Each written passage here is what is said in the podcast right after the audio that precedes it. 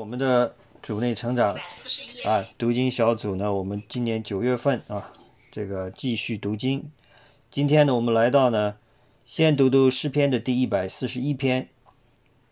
OK，我来先开头啊，耶和华，我曾求告你，求你快快临到我这里。我求告你的时候，愿你留心听我的声音，愿我的祷告如香陈列在你面前，愿我举手祈求。如献晚祭，耶和华，求你禁止我的口，把守我的嘴，求你不叫我的心偏向邪恶，以致我和作孽的人同行恶事，也不叫我吃他们的美食。好，接下来李忠弟兄你来接。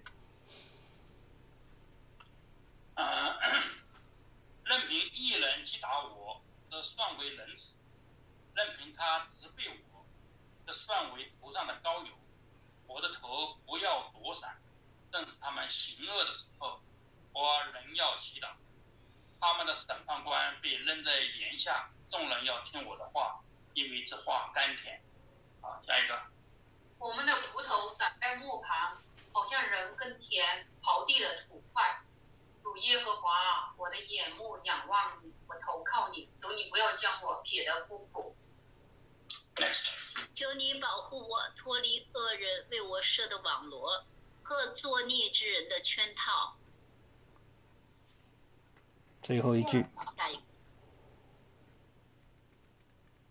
让恶人落在自己的网里，我却得以逃脱。明白。那么今天呢，我们啊，我想讲两个小话题啊，因为我们最近都是在。没有专门就某些经节啊，而是做一些大的话题上的这个讲解，因为我也感觉到这是很有必要的。因为有时候读经读到很细了，把每一个经节都挑得很细，好像钻到树叶堆子里去了，往往会失去对整棵大树全貌的这一个一个认识。所以有时候我们要跳出来，要从一个全局的观念啊，至少从局部全局的观念来看这个神的作为啊。那么但今天呢，我想就两个话题来展开啊。希望时间是够的，我也不想太长。第一个话题呢，我们就看看，因为我们一直在读出埃及记啊，也接到上次我们停下来那个部分，出埃及记的第四章的二十一到二十三节啊，有那么一个点值得我们去讨论一下。所以我们先从这个点开始，大家不要忘了我们刚才读的诗篇第一百四十一篇啊，尤其是其中这一句话啊，这个呃。第四节，求你不要叫我的心偏向邪恶，OK，以致和我作孽的人同行恶事，也不叫我吃他们的美食。大家留意这第四节啊，尤其是第一句，求你不叫我的心偏向邪恶。OK，带着这样一个认识呢，我们来看看出埃及记的第四章的第二十一节，大家可以翻到呢，应该是。九十九页，和合本中英文对照九十九页。我们知道呢，前半段都是摩西跟神的对话，神已经在燃烧的荆棘丛里向他说话，并且派遣他回埃及去，但是摩西却一而再、再而三的呃推辞。你？啊，出埃及记的第四章，第四章的二十一节。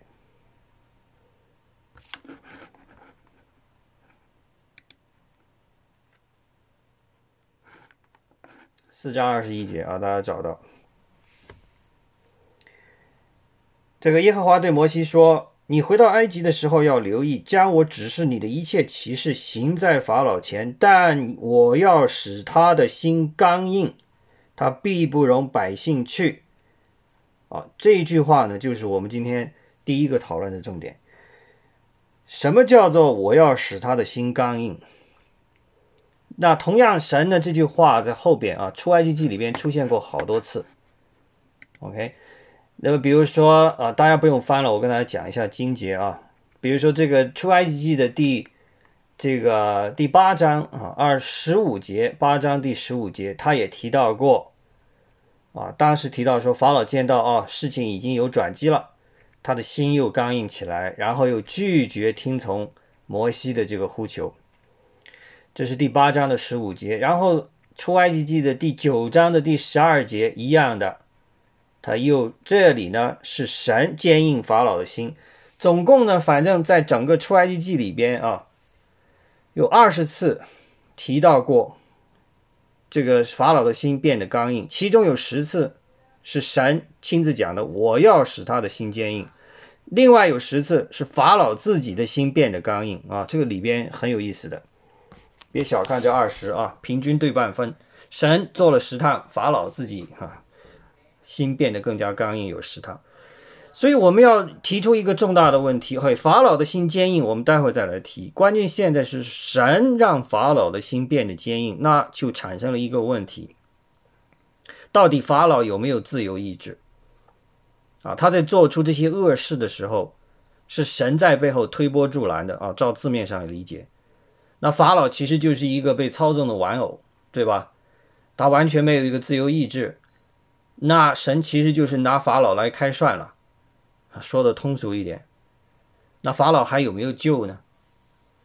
啊，所以有很多后来的人呢，在读到这章经节的时候，有很多疑问，就是说，哎，你神说你给我们自由意志，那你在这里根本就给没有给法老自由意志。那这是我们今天要讨论的第一个问题，因为有时候这些我们所谓带刺儿的这个 issue 啊，带刺的这些话题啊，我们不能不能够避开的，我们要亲自要直面的，因为你的信仰进一步要加深的时候。要对圣经里出现的一些看似很难理解，甚至有矛盾的地方，也要尽可能的去理解它。啊，好了，我们就这个地方先探讨一下，法老到底有没有自由意志？OK，大家有没有有没有人愿意分享一下？之前啊，有没有对这个话题有有思考过？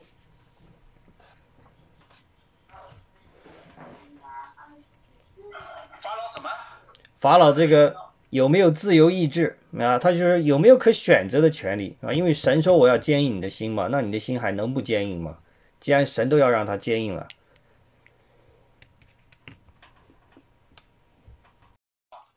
这个总共有十个灾难嘛，反正行了好几个，一直一直行到他儿子死，嗯，的，而且而且这个法老，这个什么老百姓啊，灾荒啊，什么洪水啊，就是呃，都好像都。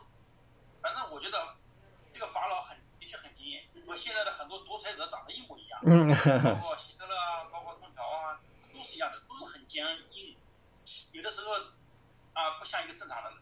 嗯，OK，这是一层面啊。那么另外一层面，我们要看看今天我们讨论这个地方，说他到底有没有选择的权利，选择不刚硬，即便神要刚硬他的心，他有没有权利选择不刚硬？啊，这一点呢是一个很重要的。首先，我们看看为什么神要坚硬他的心。当然，当然可以从两层意义上讲：一，首先，神是肯定要借着惩罚法老，OK，要给整个这个埃及的统治阶级啊一个打击啊，不是针对了埃及的老百姓了，主要是针对这个统治阶级啊他们的这个权利，因为这些政策是他们制定的，也是他们贯彻的、推行的。所以，对他所做的一切的恶事，包括我们之前读的啊，他把这个出生的这个希伯来的婴儿投到尼罗河里边啊淹死，让出世接生婆呢，这个一呃把这些婴儿呢都要呃这个要要要要杀死啊，所以这他这些命令啊都是显出他这个残忍。显然，神肯定是要对这个事情要有一个惩罚的。但是第二一个，他有没有自由意志呢？在这里呢，我认同犹太学者的一些观点。他说：“其实法老是有自由意志的。这个自由意志体现在什么方面呢？就是第一，如果神不去坚硬他的这个心啊，他是不是会停止作恶呢？显然不会啊，因为在神还没有去坚硬他心之前，他已经在埃及啊把。”整个以色列人已经整个一个民族啊，变成了囚徒，变成了奴隶，为他做劳苦工。当然没有修建金字塔啊。如果大家看到有些电影说把这些啊犹太人抓呃不是犹太人叫做呃哎哎这个希伯来人抓去修建金字塔，然后被这个金字塔的大石给压死，甚至拿这个大石头呢。把人故意压压死以后，用人的这个油去润滑这个石轮啊，这些这些都是假的啊，这些是电影的夸张。因为历史的考证呢认为，这个古这些希伯来人实际上没有参参与到金字塔的建设，只是在两座城市当中呢，是建设他们的所谓国家战备储备这个集中中心啊。用现代的话讲，国家的战略储备中心的建设是由希伯来人来完成的。它两座城，这两座城呢是仓储粮食的地方，所以要把这个城要修得很大，而且要粮仓要很坚固，所以让他们做砖就是这样子的一个目的啊。所以法老一打从一开始，他就心里边是在做恶事，而且他的念头已经是发出来，是肯定要做的。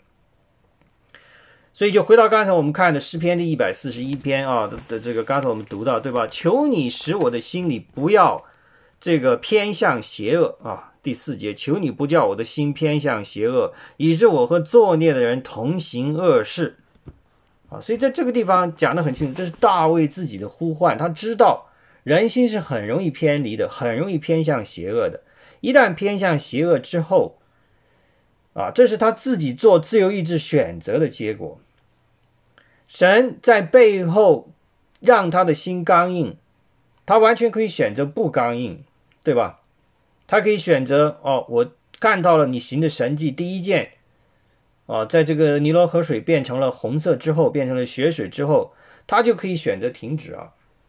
对吧？选择让这个摩西和这些以色列人离开，到旷野里边去敬拜。当时他们只要求敬拜，离开一个星期啊，并没有要求说永远不回来了，对吧？但他没有啊，一而再，再而三的再次加码，再加码。他稍稍有反悔，然后又又什么？稍稍的有有愿意愿意做妥协，然后又反悔。所以你就好比这个。人家有人说，神拿着一把枪指着法老的头说：“啊，你要选择，你要做选择啊！”他没有选择的权利，其实不是这样子。OK，其实他完全有选择的权利，而且即便是在神给他这样子那样子的这种环境兴起的情况下，他其实神是给他一次又一次的机会。如果你从另外一个角度讲，啊，我首先告诉你不要做，你不听好，我惩罚加一点。但是我仍然还有机会啊，不是马上就降到最后一灾，从第一灾一下跳到第十灾啊，对不对？要击杀他的头生。虽然神一开始，比如说在刚才大家看到的第四章的第二十、第二十二节、第二十三节，尤其是第二十三节啊，大家可以看一下。我对你说过，容我的儿去，要好待侍奉我，你还是不肯容他去看呐，我要杀你的长子。神。因为它是超越时间和空间的，所以他已经把这个最后的结果提前的通报给给了摩西啊。而且呢，神是交代摩西的，你回去直接跟法老讲啊，你你你你如果不这样子做，后果就是这样子。但是最终我们知道，看读读经文啊，实际上摩西没有一开始把这件这个最后结果告诉法老的。我们可以从各种理由去推算，他也担心啊。自己回去之后，直接把这个坏消息告诉法老，那还用活吗？对吧？所以摩西可能选择性的把一些信息透露给法老，哈，这个也可以理解。虽然这是最终的结果，但是神并没有一次性把这个最终结果第一次就带出来，而是他给了法老很多次机会，法老仍然不愿意悔改，最终才带来第十灾。所以在这个地方，我们可以明显的看到，法老确实有。啊，这个行使自由的权利，这就提醒我们到跟这件事情跟我们有什么关系？所以我刚才已经大概有个提示啊，之所以神能够坚硬他的心，就是因为有一个前提，这个前提是什么？前提就是法老的心已经偏向了邪恶。OK，他已经在在邪恶的那边。已经站好了，啊，已经坐下来了，已经跟人家同吃饭了。在这个情况下，神才有可能去坚硬他的心。如果的心一开始根本都是站在神这边的，神根本没有可能来坚硬我的心，去反对神。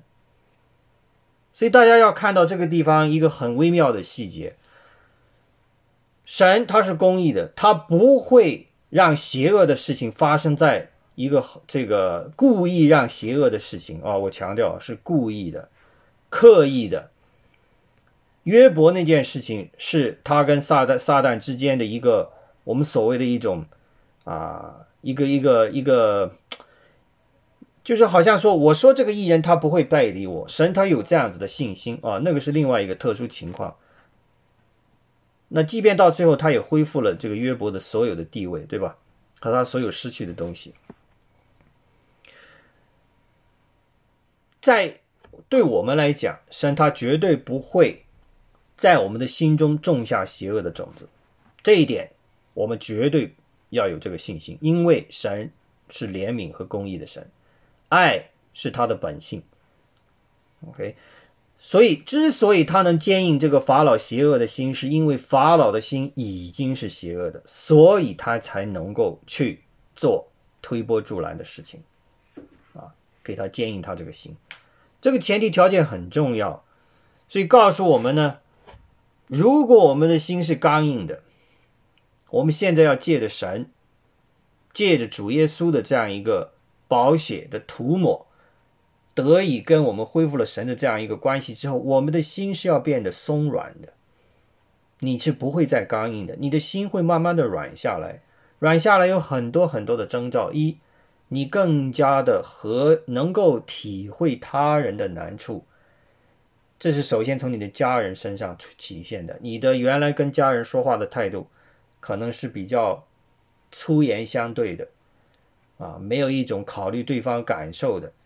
恶言相向，已经习惯了，甚至成为一种交流的习惯了。但是你发现没有，神柔软，让你的心柔软下来以后，你说话的方式慢慢在改变的，你变得越来越愿容易用愿意从对方的角度考虑问题。你一旦柔软下来，跟你对着干的那一位啊，也许是你的丈夫，也许是你的太太，他的心也会相应的柔软下来，你们之间之间的言语交流就变得柔和很多。这个是。发生在我自己身上的事情，啊，这是我自己亲身体验过的。我的心当初是如何的坚硬，啊，我跟我太太闹矛盾的时候，我们的婚姻濒临崩溃的时候，我的心是非常非常的坚硬。纵然我的太太，啊，哭的这个眼泪真的是不地的流啊，这个心里面心如刀绞，而我视为好像根本对我没有作用。因为我的心是刚硬的，啊，我要继续做我想做的事情，啊，寻找婚姻之外的第二、第三感情。OK，我在这里能够讲这些话，就是说明我的现在的心已经被神医治了。这些是家里的丑事，没有人愿意拿出来讲的啊。我今天讲的，将来这个 audio 放到 internet 上，全世界的人都可以听到。就是因为我知道我被医治了，这个医治好的感觉是如此的甜美，这是尝过主恩的味道，所以我不怕把我的家丑丢出来。我本身就是一个病人，我需要得到他的医治，所以我的心在慢慢的柔化啊，不再刚硬了啊。所以呢，在这里我们就看到啊，这个刚硬的表现，还有就是你对别人的要求高，对自己的要求低。这也是一个刚硬的表现啊！别人都在你眼里看为做的不对，到了你自己这个标准就开始降了，啊，找各种理由，所以找借口来推卸自己的责任，这也是心刚硬的一种表现，这是人之常常为啊，还不叫人之常情啊！人是经常做这件事情的，啊，上个星期我给大家讲过啊，美国的一个很出名的 一个布道家，他讲过一个犹太人的学者。他说：“人类需要四这个四四样东西存活啊，一食物、水、空气，还有第四样叫什么？找替罪羊，找人帮你顶罪。这是人类的，你放之四海，哪一个文化里都有这样子的情况，而且是很普遍的。一旦出现问题，首先找人，不是我的责任，不关我的事。OK。”找各种理由啊，大国国家与国家之间也是如此啊，相互指责，相互叫摔锅，甩锅是吧？现在这个词儿，甩锅，相互找人找人来顶罪啊，所以啊，所以你看得到放之四海，你去看人类里边没有一点善良啊。如果靠着人的本性来活的话，不跟神联系起来，重新建立这样一个爱的关联的话，我们是从来都是跟邪恶为伍的，没有任何希望的。从远古时代一直到现在，你说人类社会的文明在进步吗？只是一个物质上文明的进步，精神上却是在倒退的。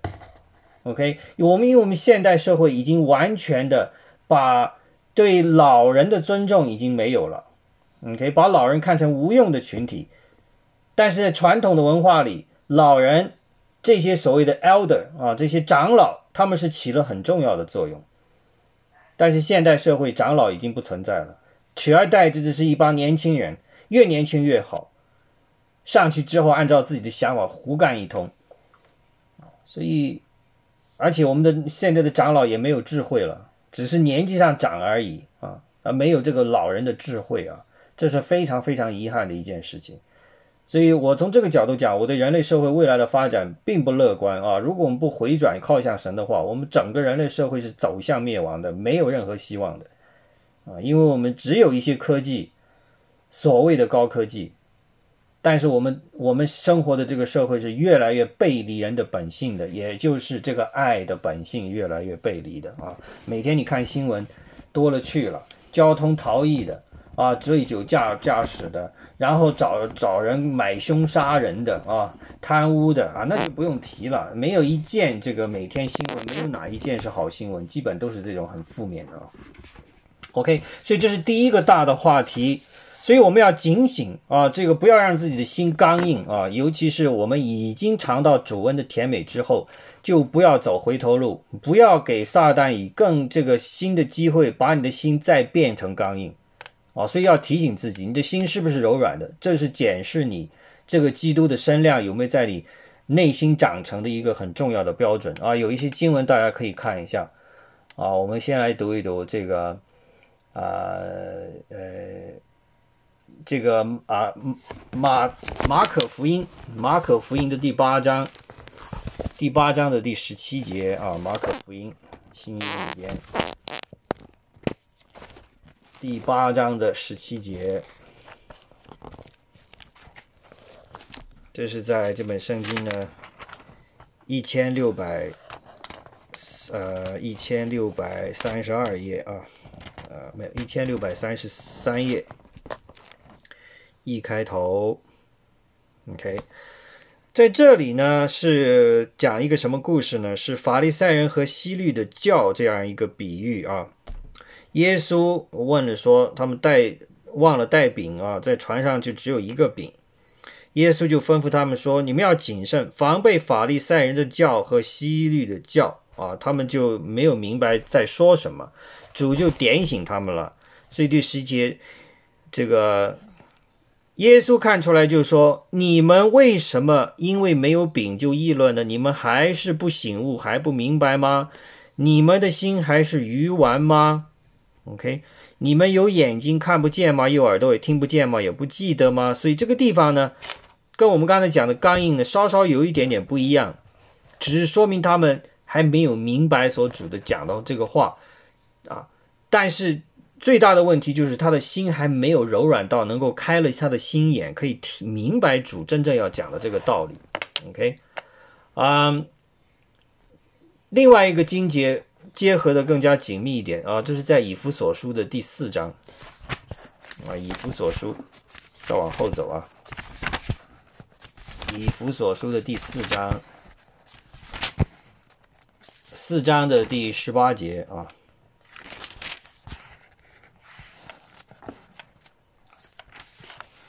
这是跟基督在身体里合一并成长这段经文啊。好，我们从第十七节开始看啊。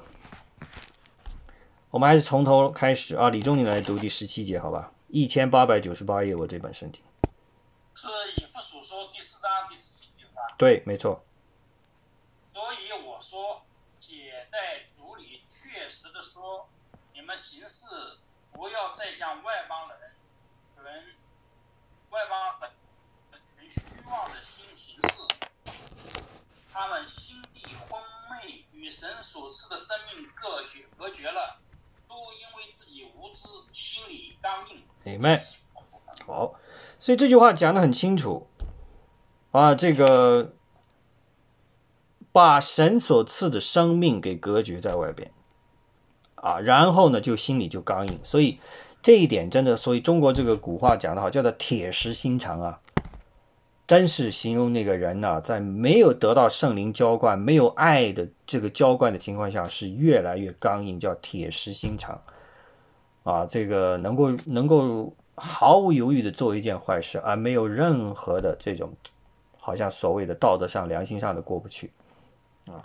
所以在这个地方呢，提醒我们真的不要犯这样子的错误。还有其他一些经文呢，我们就不读了，给大家提一提。比如说这个啊，希伯来书第三章第八节啊，这个也是讲到这样一个问题，我们就不再看那个了。好，这就是今天我讲的第一个大的话题啊。先回答神坚硬法老的心，到底法老有没有自由意志啊？我们刚才也讲得很清楚了。大家还有什么分享没有？我在这里消停一下，有些什么也愿意分享的，或者有问题。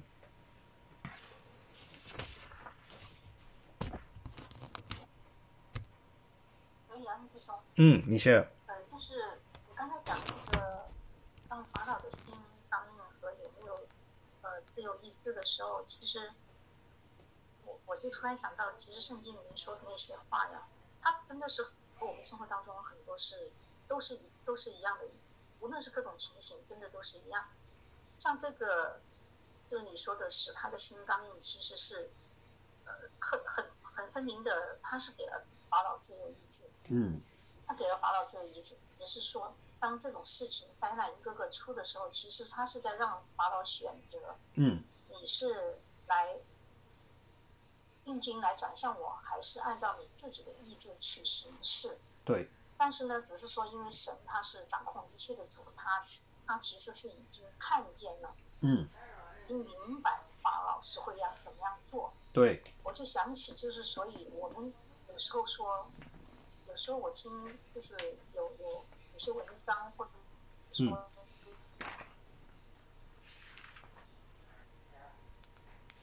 就讲到说，你们不要把自己看得那么了不起。嗯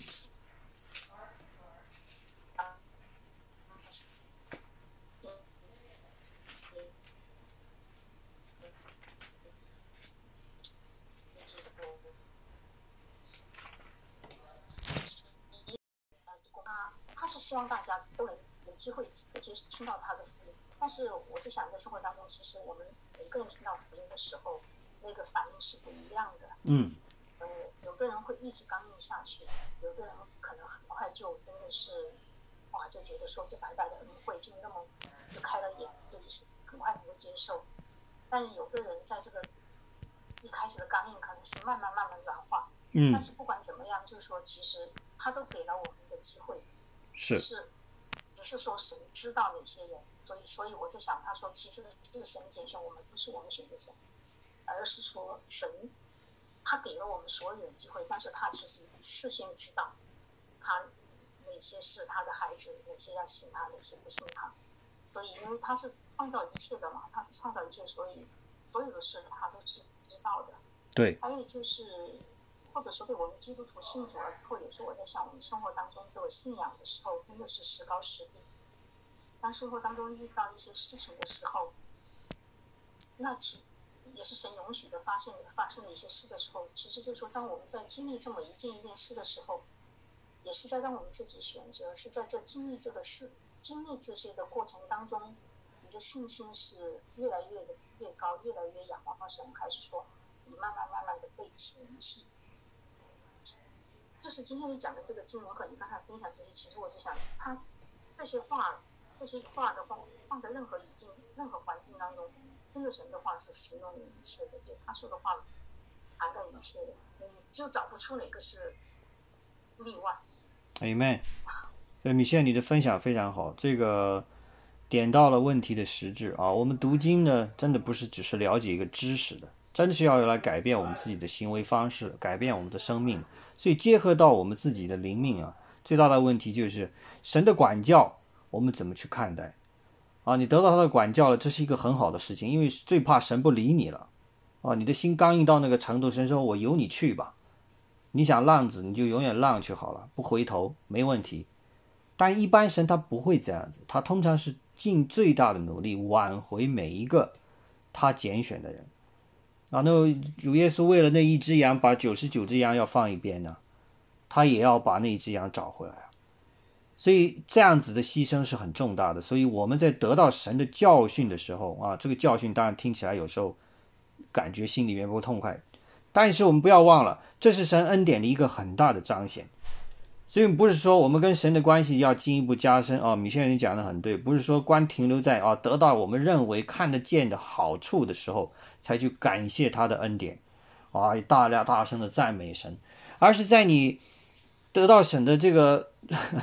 惩戒的时候，你也要由心的去搞感谢他，因为这是他跟你同行的一个确据啊！就就像一个顽皮的孩子走在大人身边，走着走着就走歪了，你大人把你一个揪回来啊，甚至打你一巴掌。我跟你讲了十次，你怎么总是不听我的话？大街上人多，你不牵着我的手走，你就会走丢啊，对吧？有些小孩往往是这样子。你有时候你讲一讲两句话，他听不进去，你非要打他一下，他才一下子明白哦，原来这件事情很重要，啊，我不能吊儿郎当啊，这个漫不经心。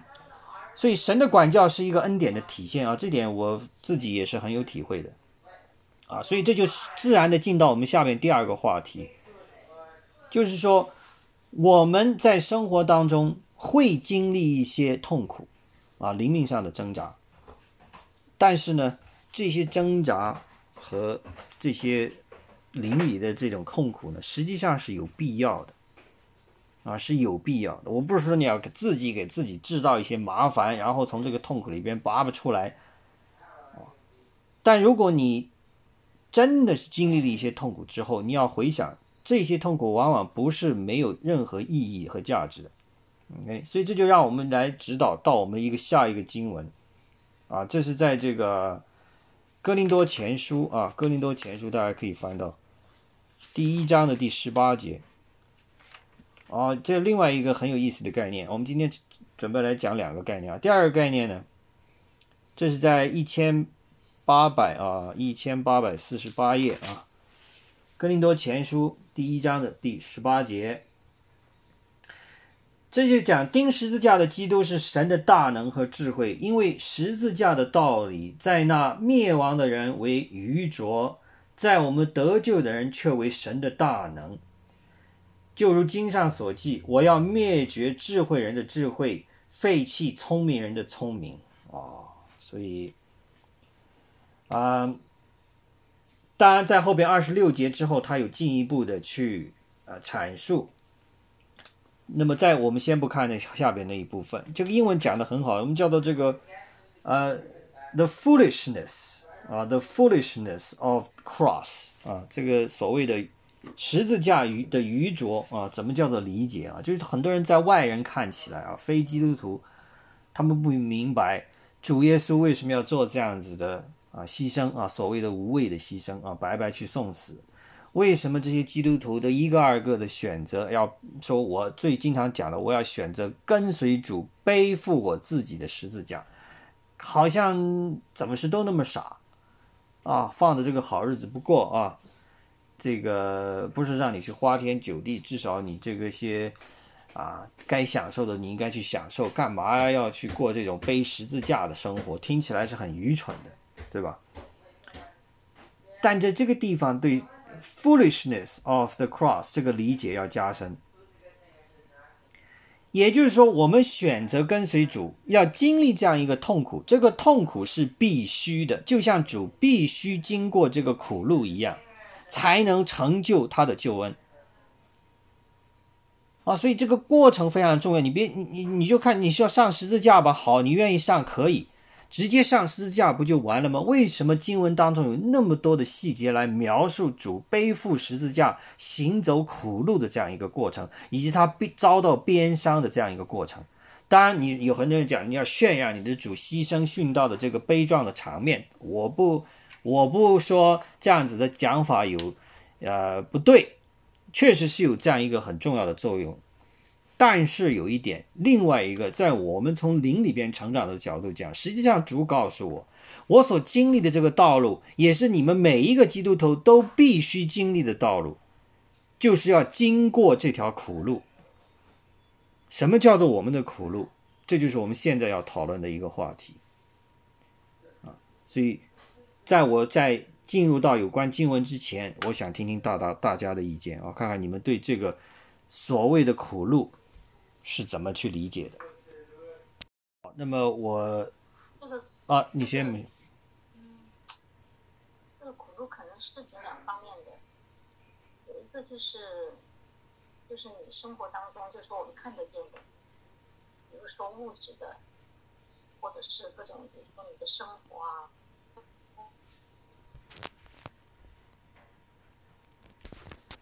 真的就是一辈子都这样的。就是其实应该是你的精神上的这种，或者你你，因为这个过程当中确实是有有挣扎，有很多矛盾，有挣扎，这嗯这这个也是一种苦。所以，但是，但是，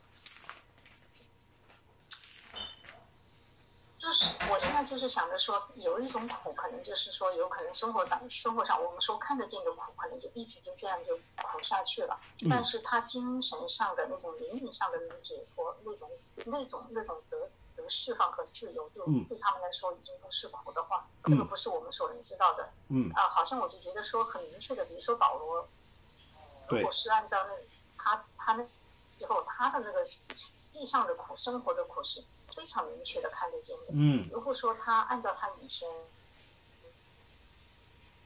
大祭司的公文，就好像是一个一个政坛上的明日之星，都可以这样说。但是他嗯突然他最后转变之后就，你你想就变得来被犹太人也恨，其其他人也恨，除了基督徒他传之外，所以而且这个这个苦他是一直延续到他地上生命的结束，所以这个这个就是个苦路。是但是可能他对，但是但是他那种灵敏上的就说，我我这是我猜想的哈，但是我猜想的就是说保保罗在精神上最后应该是得到了释放，嗯得到了自由，因为他其实他都是很想到主那里去的了，已经不留在世上的了。最怕就是两种苦都还在，然后精神上一直挣扎，那真的就苦了，一辈子都苦了。没错，没错。啊、这个米歇尔，你讲到一个很重要的点啊，这个我们的苦路真的是有两种的，一种呢是呃叫做你在跟这个世界做剥离的时候啊，选择要离开这个世界的这种腐朽的生活方式，不是离开这个世界，而是选择离开这个世界腐朽的生活方式的时候。你实际上是在把一个旧的我要致死的一个过程，就是这个旧我不死，新的我是成长的空间就会很小的，啊，这就回到以前我一直讲的这个真自我和假自我的一个征战的过程。毕竟神要靠着主耶稣是让我们找回我们本来的这个真自我啊！我我一直强调，这个真自我不是从外边加进来的一个新的东西，而是本来就应该有的一个样式。现在是把这个遮盖在外面的假自我一层一层的遮蔽，把它去除，靠着主的这个大能把它去除，让这个真自我得以显现的这个过程，这个过程不会一帆风顺的，这个过程是充满了挣扎的。你要跟旧的我做斗争，是一个持久战，非常的难的，因为你的爱好、你的兴趣、你的成就啊、你的财富、你的名声，这些都会成为跟你征战的东西，它也可以成为被新自我、真自我加以好好利用的东西，但是往往它是这个旧自我所紧紧抓住的，因为这个旧自我能抓的就是可行可见的东西嘛。我我这个事业上有多成功啊？靠着这个工作我赚了多少钱？我认识多少重要的人物啊？我的社会地位有多高？我的才能有多丰富啊？甚至到这个参加各种竞选举啊，拿到这样子的呃，做市长、做省长、做总统，给他带来的这种荣耀，这些事情本身不是坏事，你愿意服务大众，但是你这个服务的动机是什么？你如果没认识神，你是服务说大众，这也算 OK，你是为大家服务嘛？但是往往做着做着，你就发现变了味儿了。第一任可能还兢兢业业、克己奉公的啊，做到第二任就开始有点放任了。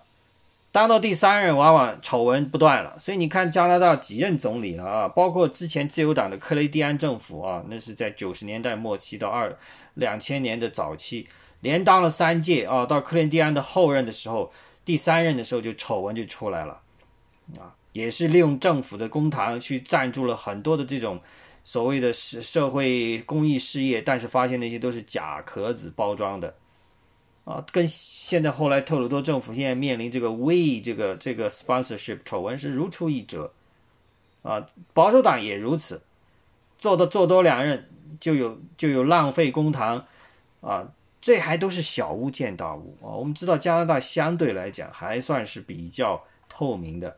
但你要看看一些其他国家，啊，You know what I'm who I'm talking about 啊，大家知道我指的是哪个国家？OK，那个层层的那些黑暗，就是因为政党在排座位上坐太久了，没有人能够把他拉下来嘛。上任之初，我们是要为老百姓谋福利的，老百姓也给了他们这样子的权利，但是。接下去就发现，他们已经成了权力的这个奴隶，而不是成为不是来为人民的奴隶，成了权力的奴隶啊！所以每一个人都要警醒，包括教会，包括教会啊，尤其是机构式的、机构化的教会，这些问题是很严重的，就是因为你得到了社会地位，你得到了社会地位带来相应的财富和权利。就会让人腐败，即便你是在神的家里啊，以神的名义，你仍然可以做很多坏事。所以，这个地方要面临的第一大痛苦，就是跟这个社会剥离。你要放弃很多你认为本来是理所当然的、很舒适的东西，这是第一个层面。第二个层面，我们所谓的这个苦路啊，指的是说我们在灵里跟神靠近的时候，我们有很多不明白他话语的地方。我们的行为是不是他所喜悦的？你想努力在改善，但是你发现自己仍然没有办法去完全的战胜这个救我带来的这种挣扎的痛苦，而不是说你啊还在不想放弃它，而是你确实是想放弃，但是放弃的过程当中，你你你发现没有？你你对新的东西的理解还不够，旧的你想放弃，但新的东西理解还不够，所以你会发现自己有些。好像两头不到岸的这样一个感觉，啊，所以在这个地方呢，我们会提到，就是要把旧我彻底破除，啊，让这个旧的我彻底被打碎，然后这个新的我才能出来。所以保罗在这里确实讲得很清楚。刚才呃，米歇尔你说到了，我们可以看一些经节啊，《哥林多前书》第一章，啊，《哥林多前书》第一章的第这个啊第十八节啊。啊，其实，在我们先从第八节看好了啊，从第八节看，《哥林多前书》第八第一章的第八节啊，这是在一千八百七十页，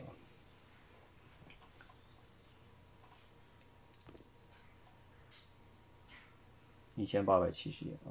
OK，那么高老师你在吗？要不要你读一读好吗？好的。他也必兼顾你们到底，叫你们在我们主耶稣的日子无可责备。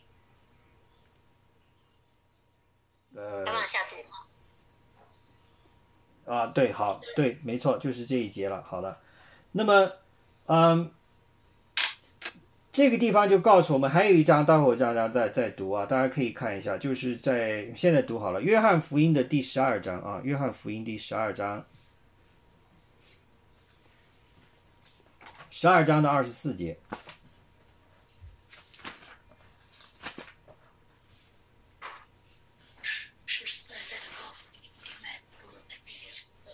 十二章的二十四节啊，在这里呢讲的很清楚。我们经常听到一首诗歌《一粒麦子》啊，其实就是从这句经文里出来的啊。呃，这里我我来读一下好了，OK，二十四节啊。这个我实实在在的告诉你们，一粒麦子不落在地里死了，人就是一粒；若是死了，就结出许多子粒来。二十五节，爱惜自己生命的就失丧生命，在这世上憎恶自己生命的，就是保住要保守生命到永生。OK 啊，所以啊，这句话呢，理解有很多的不同的啊层面啊。我们今天只是其中强调有一点，就是我们的有人可以理解说，一个麦子的死，麦子怎么叫做死掉啊？其实就是把你栽到田里去了嘛。你那个麦子本来是完整的一粒嘛，你栽到田里这一粒就没有了嘛。你要长成一棵麦苗，对不对？那你这个麦子本身就不存在了，所以就是这个麦子要死掉。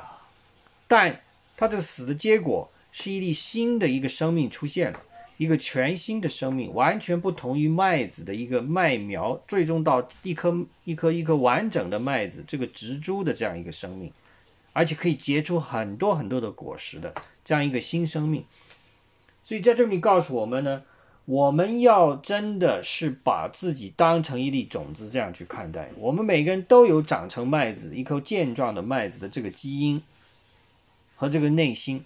现在就要看你愿不愿意把自己栽种到这个田里去。这个田呢，就是主的这个家，就是福音，就是主的道。如果我们把自己栽到这样一个道里去，那你就要听从这个道的引领。这个引领也许就是让你，你也不需要做太多，你就到教会固定的每周的敬拜团契，参与教会的服饰。啊，大部分的基督徒。都是这样子的麦子啊，他们在一个教会里边啊，共同的在那里守望，相互的祷告，这个相互的支持，实际生活上的帮助啊，包括这个精神上的安慰、带导，甚至是探访啊，财务上的相互的帮助，这个就是一个很正常的基督徒的生活，这是一个普通的麦子的生活。当然，也有另外一些基督徒啊，神。像保罗这样子的基督徒，神是有，但保罗他自己都不知道自己是基督徒啊，因为还没有这个概念啊。像保罗这样子的使徒，还有一些神召唤出来为神要多做一些事的这些信徒们，他们要去遵守神的道，可能要做的事情就要更多一点，他们要走的路要更长一点。他们对神的这个理解呢，当然要更加的深刻才行，啊，可能不单单于停留在日常的教会固定的生活了，可能甚至要参与到宣教，啊，missionary trip，啊，到外地去，到其他国家去宣教，去传讲神的道，甚至要到一些特殊场场所去，啊，这个传播福音，包包括到监狱里边去做福音的传播，啊。到这个，甚至有些极端的例子，真的是到这个，呃，妓院啊，到这个这种非常职业没办法划定的一些区域里边去，去传播主的福音啊，有有有有这样子被召唤出来做的，因为他们那些人也需要得到听到福音啊。OK，所以这个主主的道不是只给这个白领啊。收入是中等以上的人停留的，大家到一个教会都是打扮的很光鲜，然后一捐书就是好多好多钱，然后教会越盖越大，吸引更多这样子的白领来加入 啊。这个教会哈是，我不是说这种教会有什么不好，OK？如果你能当这样子教会的牧师，那你肯定笑的也是嘴都合不拢的，OK？因为你的名声地位也很高，金钱上也很充裕啊，你想做什么事儿都很容易。但是这个只是其中一种，啊，这个一一一种群众，你看还有更多的群众不是这样子的，更多的群众是生活上有挣扎的，灵里边被被撒旦缠绕的，身体上有疾病的，啊，家庭是不完整的，婚姻上有痛苦的，啊，这个孩子跟父母之间有冲突的。各种各样的社会问题都在困扰的这些家庭，他们使得更加急需得到主的关爱。所以，这个麦子真的要派到那些地方去，他们的生活将会要经历到很大的变化，要做出很多的个人牺牲。所以啊，我在信主之初呢，当时明白了这个道理之后，曾经是心里边倒吸一口凉气啊！我不妨跟大家讲啊，因为我说哇，我原来以为信主只是都是好处啊。哦，我得医治，我得治疗，我的日子会越来越好，主会祝福我，让我这个事业也好，学业也好，家庭也好，什么都好。到教会拿那个小提纲八福，哇，谁不想要福？福越多越好。但是真正最后你明白了这个道理之后，你才发现，真正的基督徒啊，往往最终是要做出很多重大牺牲的。所以我当时有点犹豫啊。我就说我要不要这么积极追求主啊？我要不要跟主那么靠近啊？靠近他之后，他把我派到地球的一个某个犄角旮旯去侍奉怎么办？我要离开我的家人，我要经受一些我难以想象的困这些困难，哦，想都就 都有点打退堂鼓啊。但是我发现没有，你你你就像你就像正在展翅高飞的一个雄鹰一样。神的灵已经在下面把你托起来，你的翅膀已经打开了，你正在往上飞的时候，你已经眼界得到了提升，你看到了在神的心意里边生活是如此的美好。这个美好不是用人的这个界定观点能描述的，就是财物啊、金钱都不是这一切，而是你灵里跟神合一了以后那样如此的喜乐，那种不用再去担心、忧虑、牵挂。甚至你愿意都把自己生命都搭上的时候，你才发现你是彻底得到了释放。这个自由才是真正的自由。你连自己的生命都不去顾惜的话，这才是真正的自由。因为你的灵就彻底的可以自由的释放。我不是说大家啊不要珍惜你自己这个 physical 的 life，神给了你这个生命，显然让你从无到有。这是一个多么奇妙的过程，对吧？为什么是有而不是无呢？经常我听到的一个哲学问题。既然你的生命是有的，就是说明你的生命是有价值的、有意义的。你要活出你本来神给你制定的这个生命的本来的意义是什么？如果你还没有找到，那你的生命还是在浪费。我要讲那么半天，其实就是这个话，不是让你真的把自己的命搭上去啊！很少有人需要做这走到这个极端的这一步。神如果让这样子的环境发生，也是说明他知道你 ready 了，你可以 face 这样子的 challenge。OK，因为我们知道我们的人是三部分构成的啊，是身心灵三个部分的合成这样一个整体的，但最核心的是这个灵。这个灵是指导其他一切的。如果这个灵没有跟我们的神的灵结合到一起，你就是行尸走肉。你在地上的日子不管过得多好，你终有终结的那一天。啊，bad news, sad news, we all die. OK, sorry. To break the bad news to you. We all die sooner or later. I don't know when, but it will come. 所以不用担心啊，我们总会走的那一天。所以你如果做好了这样子的准备，我随时准备好听候神的调遣。OK，甚至最后连我的生命都要交出去，因为我们最毕竟生命我们还要交回去，我们是从尘土来，还要归回尘土的。所以真的啊，我当然现在说这个话，我能不能有底气去 back it up，说真的发生在我身上，我可以这样子呢？我现在也不敢打保票啊，但我知道这是一条真正的道路，你这最终要朝这个方向走的。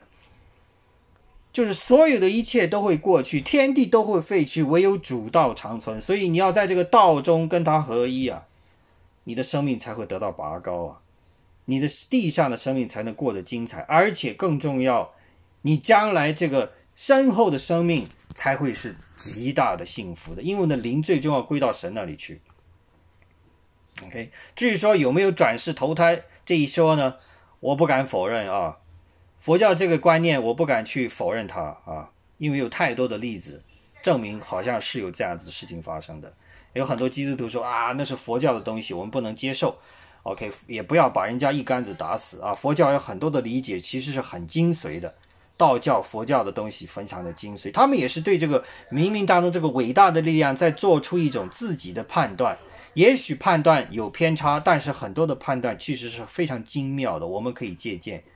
所以，我我不否认啊，也许将来我自己个人观点，我认为人是会有转世投胎这一说的。OK，所以，或者你从另外一个角度讲，你会将来主再来的时候，你会得到一个新的身体。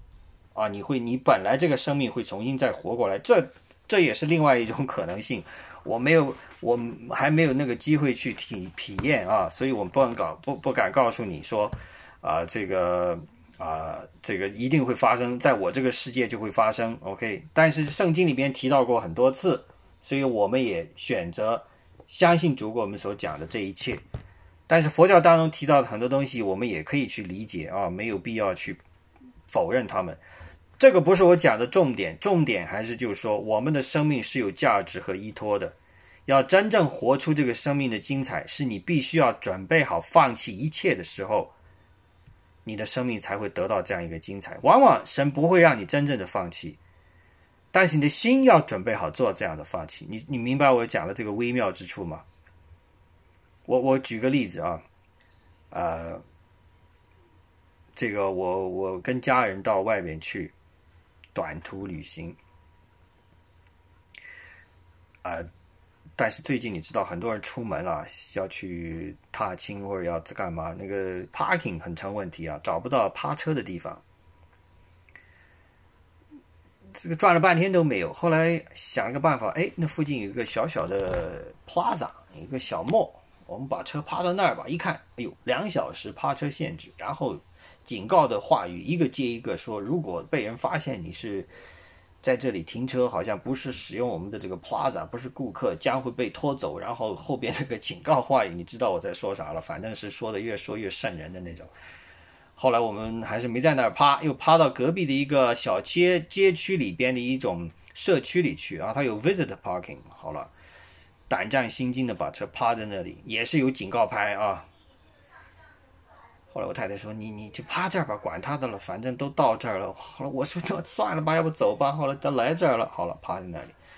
结果我这个心就七上八下的去牵挂这件事情。然后整个这个行程呢，之后在外边走了多好的这个大自然的风光，我一大半时间都没心思看，老想着赶紧走，赶紧走，然后赶紧可以回来，让那个看看这个车有没有问题。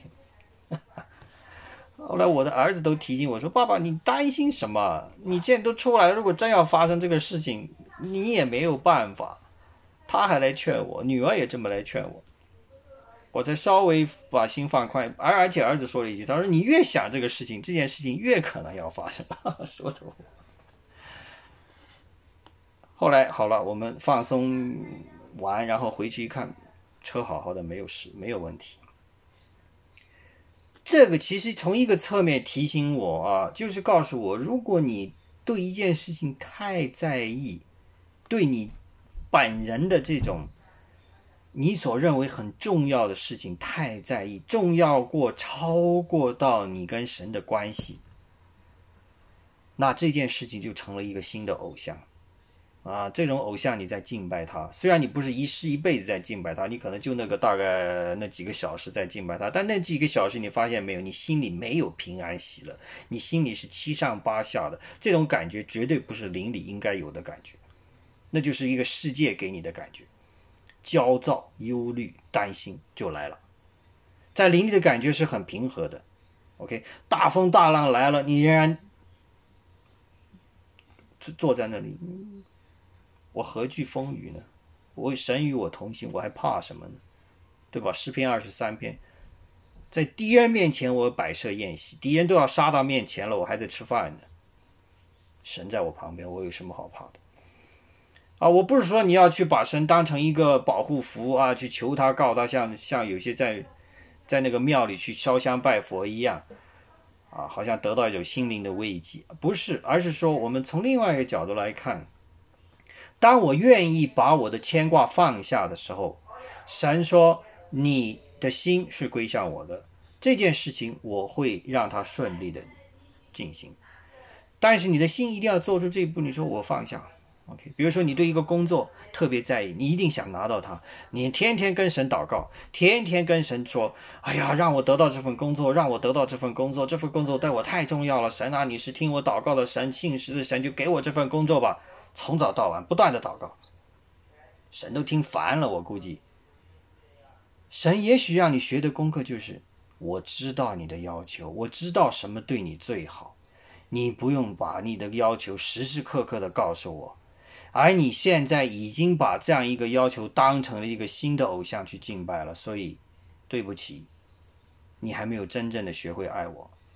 爱我就是要学会把你的负担交给我，跟随我的道，我自然会把最好的交给你。所以，啊，所以这段话我们讲到了刚才读到的这些经文啊，就是你要有一个主动性。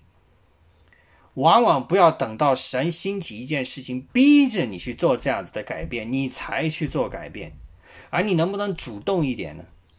如果你主动的愿意做出这个积极的调整，事情会往往顺利很多啊。这是我们人可以做的。你知道神的心意之后，你就不要再硬着你的景象，就是刚才讲的心肠不要再硬了，向着神听他的话，积极的去改。不要等着神把改改变的这个车轮压到你家门口了，你才做改变。所以要改的尽早改，靠着神的灵的带领去改，主动好过被动。这个就是我个人的观点啊！我一直在很多时候跟别人的弟兄姊妹交流，我一直在强调的就是：你一旦明白了神的安排，不要等待，积极的做这样子的变化。OK，神会非常的喜悦。它会让你做这件事情更加得心应手。OK，所以叫 trust in God，要真正去相信他，而不是简单的 I believe you God，要变成 I trust in you。啊，所以你看美元上面印的是什么？你拿一个美元出来，In God we trust，而不是 In God we believe。你相信他，信靠他。这个 trust 就是你可以把过分的担忧、过分的这个都能够放到一边去啊，所以往往你这样一放下，你的眼光就开阔了，你的心思一旦平和了，我们说心静如水啊，止水一样，停止的止啊，静止的止，你那个心里边静止下来，很多事情你就能够听到细微的变化，能够看到背后的玄机啊，你这心乱如麻。你怎么听到神的声音呢？所以我说这个话，其实虽然给大家讲，实际上很多程度是跟我自己讲，因为我也面临这样子的问题，我也要面临很多日常的问题在困扰我。啊，我到底下一步的学习向何处走啊？要读一个什么样的专业呀？你要不断的向神去祷告，天天祷告，神说我都听到你的祷告了，把它放下，把你这个学习的这种追求放到一边去。假设我让你明天不再学习了，你就在这里停止，你就去家里这个找一份这个日常的工作啊，养家糊口。如果让你过这样的日子，你愿意吗？你没有机会再来讲道，没有机会再来分享你的话语。我甚至给你这个开口的机会都拿走，更不要说让你学习的机会，我都给你拿走，我就让你回去做一个一般的人，啊，你愿意吗？如果是我让你这样做，你愿意吗？神给我的功课就是让我给他的答案，就是说我愿意主，而不是口头上去叫做 lip service，我口头上说一套，心里想一套，真的是说主，只要是你的心意。我都去执行。往往你的心意真的是这样子的情况下，神就好像真的是在测试你一样。他说：“行，你通过了这个测试，我该给你的祝福，我仍然让你拿到。”所以，我们有时候啊，跟神这个关系是很微妙的啊。我们。很多时候是把我们的想法强加给神啊，神啊，你要给我这个，给我那个，给我这个，给我好像他不给，他就是一个不听我祷告的神，啊，这个不爱我的神。那我们这个神跟那个庙里边拜这个泥泥菩萨有什么两样呢？对吧？人家对那个菩萨烧香烧半天，就是为了得好处嘛。我不是说佛教不好，因为这个是宗教世俗化了以后就成这样了。其实佛教本身的东西蛮好的，但是世俗化了以后，就变成了一种叫做急功近利的工具啊！我不希望我们跟神的关系变成这样啊！你还是一个内心上跟他沟通，OK？所以今天呢，我就讲这么多，有很多自己个人的东西啊，这个有些个人的观点啊，不会是每个人都会支持的。所以呃，大家可以选择性的收听啊。